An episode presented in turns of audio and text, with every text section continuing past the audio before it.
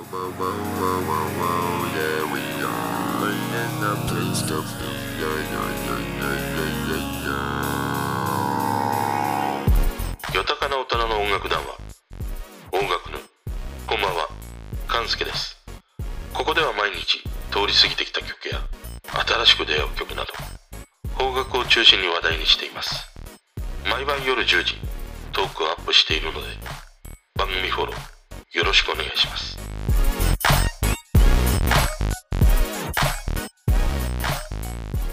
今日は友坂理恵カプチーノです。あの、この曲が唐突にね、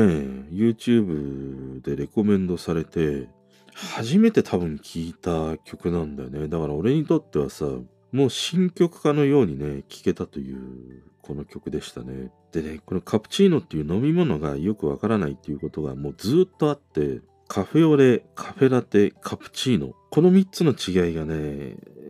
よくわからないままにいつも注文してきたりしたね、人生なんだよね。あの、カフェオレとカフェラテ、カプチーノの違いは、ベースのまずコーヒーに違いがあって、ドリップしたコーヒーを使うのがカフェオレ、エスプレッソを使うのがカフェラテとカプチーノということと、あの、乱暴に言うとさ、そのドリップしたコーヒーに牛乳入れて作るのがカフェオレ。エスプレッソコーヒーにスチームドミルクって言って、よくあのカフェアートするときに、まあ薄くその白い、えー泡状のものがあって、あの状態のものがカフェラテ。そのカフェラテの上にも白くさ、ふわふわとした泡のようなもの、あれを乗せたものがカプチーノって言うんだよね。だからカプチーノとカフェラテってまあほぼもう同じようなもんだったりするんだよね。で、これらに加えてさ、ウインナーコーヒーっていうのがあって、あれもよくわからなかったね。あの、ウインナーコーヒーはね、まあコーヒーの上に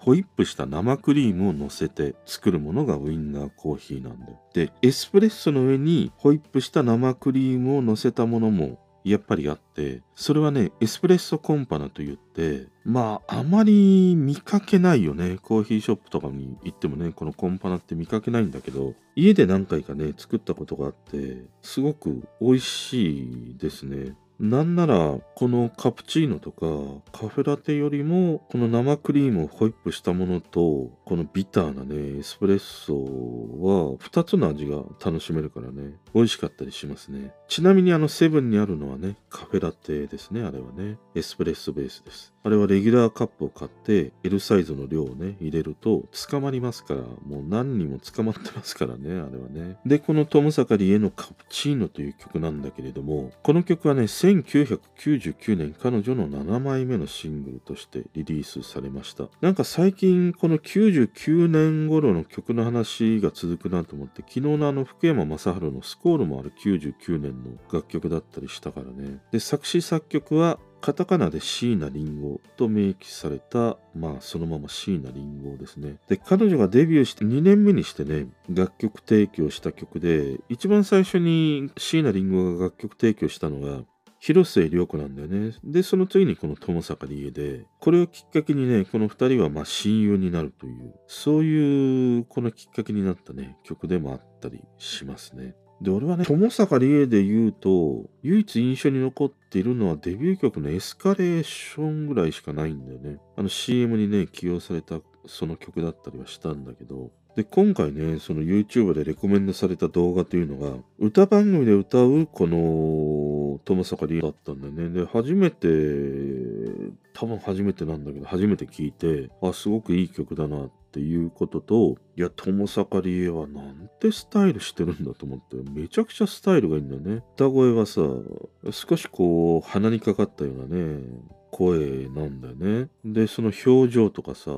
なんとなくね、すべてがこうアンバランスなんだね。そのバランスが取れていない、なんかこう変な感じがあって、この感じというのはね、以前にもトークで話した中谷美紀のね、マインドサーカスにもなんか重なるところがあるんだよね。あの時もビタッとすべてがあのマッチしてね、一つの曲をバランスよく築き上げたっていう感じがしなくて、そのなんか妙なアンバランスさみたいなものが結果として、こう気になるようなね、一曲になっていて、この友坂理恵が歌うね、カプチーノもそんな感じなんだよね。微妙にこうバランスがずれてるんだけれども、それが逆にこう魅力的に映るというね、不思議な楽曲でしたね。でね、この曲どういう曲かっていうと、いろんな聴き方ができる印象があって、ものすごく俺はその大人の男性と付き合う年下の女の子というか年の離れた女の子の恋愛を歌う曲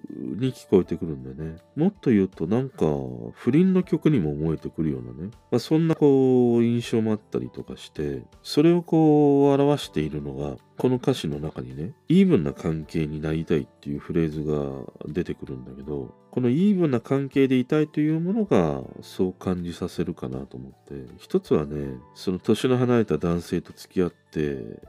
いるシチュエーションで、その人に似合うような自分も大人の女性になってそういう恋愛をしたいっていうそういう思いでのイーブンな関係になりたいっていう願望ともう一つはその気持ちのバランス的なものだよねどちらか一方の思いが強いという恋愛ではなくてお互いにその同じ思い同じ質量のそのコインみたいなものでね一緒に付き合っていきたいっていうそういう意味でのなんかこのイーブンっていうことが歌われてるのかなって思いましたね。で、まあ、このカプチーノってなぜこのカプチーノにしたのかなっていうことを考えたときに、俺が思ったのは、結局カプチーノって3層あって、一番ベースがエスプレッソコーヒー、その上にスチームドミルクがあって、一番上はふわふわなフォームドミルクがあって、3層になっているんだけど、この3層を男と女に例えたのかなと思ったのね。エスプレッソ部分が男、ビターな大人の男性。で、一番上がふわふわとしたようなフォームドミルクが女性。で、その間にあるこのスチームドミルクというものが、なんか、まあ、二人をつなげるというか、まあ、女の子が、その、男性に甘えたいというのかな。そういう思いみたいなものをね、重ねたんじゃないかなって思いましたね。だから、カプチーノっていうタイトルにしたのではないかなと。で、この曲をさ、二十歳の友坂理恵が歌い、まあ、ほぼ同い年だよね。21歳の椎名林檎が描くわけだからさ。いや、これは怖いですね、本当に。二十歳にしてこんな大人のビターなね、まあ恋愛模様を歌うわけだからね。で、この曲はね、椎名林檎もセルフカバーをしていて、二人が歌うね、このカプチーノって全くもう違うんだよね。その浮かんでくる街が違うみたいな俺には印象があって、友坂理恵が歌うカプチーノは原宿なんだよね。原宿でキャラキャランとしたふわふわんとした印象。で、一方椎名林檎は、まあ、新宿系と言われるだけあってね、歌舞伎町ではないんだけども、あの、紀ノ国屋から丸井につながるね、あの通りを歩く女の子のようなね、そんなイメージがしてきますね。でね、椎名林檎の歌声って、俺いつも感じるのが、捨て猫みたいなんだよね。拾ってあげなくちゃ、構ってあげなくちゃっていう、そういう思いにさせられる歌声だなっていう。で、一方で友坂理恵はね、そうだな、あの茶色いトイプードルだね。なんかもうふわふわん、キラキランとしてて、もうすでに誰かに飼われていて、別に誰かが構わなくても、まあ多くの人が構うからね。それでこう、人気になれるみたいなさ。そんな感じがしたりするね。まあ全く抽象的すぎるんだけど、ただね、このカプチーノという楽曲はね、あいい曲だなと思いながら聴きましたね。で、改めて思うのが、なぜその女優にさ、こうしたいい曲が数多くあるのかっていうことなんでね。このカプチーノもそうだし、中谷美紀のマインドサーカスもそうだったし、あとは松たか子の明日春が来たらとか、広末涼子マジで恋する5秒前とか、時をかける少女原田知世とか、あと薬師丸ひろ子に至ってはもう名曲ばかりだね。ウーマン、ダブリの悲劇とかメインテーマとかね。で、なぜこんなにも女優にいい曲が集まるのかなと思った時に、一つはね、その、作り手とするとイメージがものすごくしやすいのかなと思って。そのわけのわからない新人の人とかさまあなんか歌っている姿しか見ていなかったりするとなかなかそこからイメージを膨らませるっていうことが難しくてその人となりを知っているからこそその人に似合う曲が作り上げられたりもするからね。そうした時に女優としてすでに映画やテレビで演じている姿を見てそこからインスピレーションを得て曲のイメージを膨らませるっていうことは案外まあ言ってしまうとたやすいようにも思うんだよね。もうその考えられる土台があるからさ。何にもない状態から何かを作り上げるって難しいからねそのベースがあるっていうのはものすごくイメージしやすいっていうことがね、大きいように思うね。であともう一つ思うのがね、竹内まりやも話してたんだけど、その自分では歌えない曲というのかな、自分には似合わない曲を作れる楽しさがあるみたいな話をしていたのね。で、それって、その作り手側からするとさ、どうしても自分の世界観の中にこだわりすぎるというか、割とこう狭い世界だったりするんだけど、イメージするものがあると、また違うこう世界観をこう広げることができたりするんだよね。だからそういうところもね、その女優にいい曲が集まる、その時にはその人をイメージしやすいから曲作りも、まあ、はかどるというのかな。そういうことが一つあるんじゃないかなと思いましたね。でね、もう一つが、これが、まあ、ほぼ大きいんじゃないかなと思うんだけれども、やっぱ金銭的なものだよね。あの、わけのわからない人に楽曲提供するよりは、明らかにもう活躍している女優に曲を提供できるとなると、話題にもなるしさ、ヒットにつながる可能性っていうものもぐっと上がるしね、何よりもその箔がつくわけだよね。この女優に曲を書いたとなると、自分の名刺になるわけだからさ、それがものすごく大きいから力が入るということもあるしね。だから結果として女優にはいい曲が集まるっていう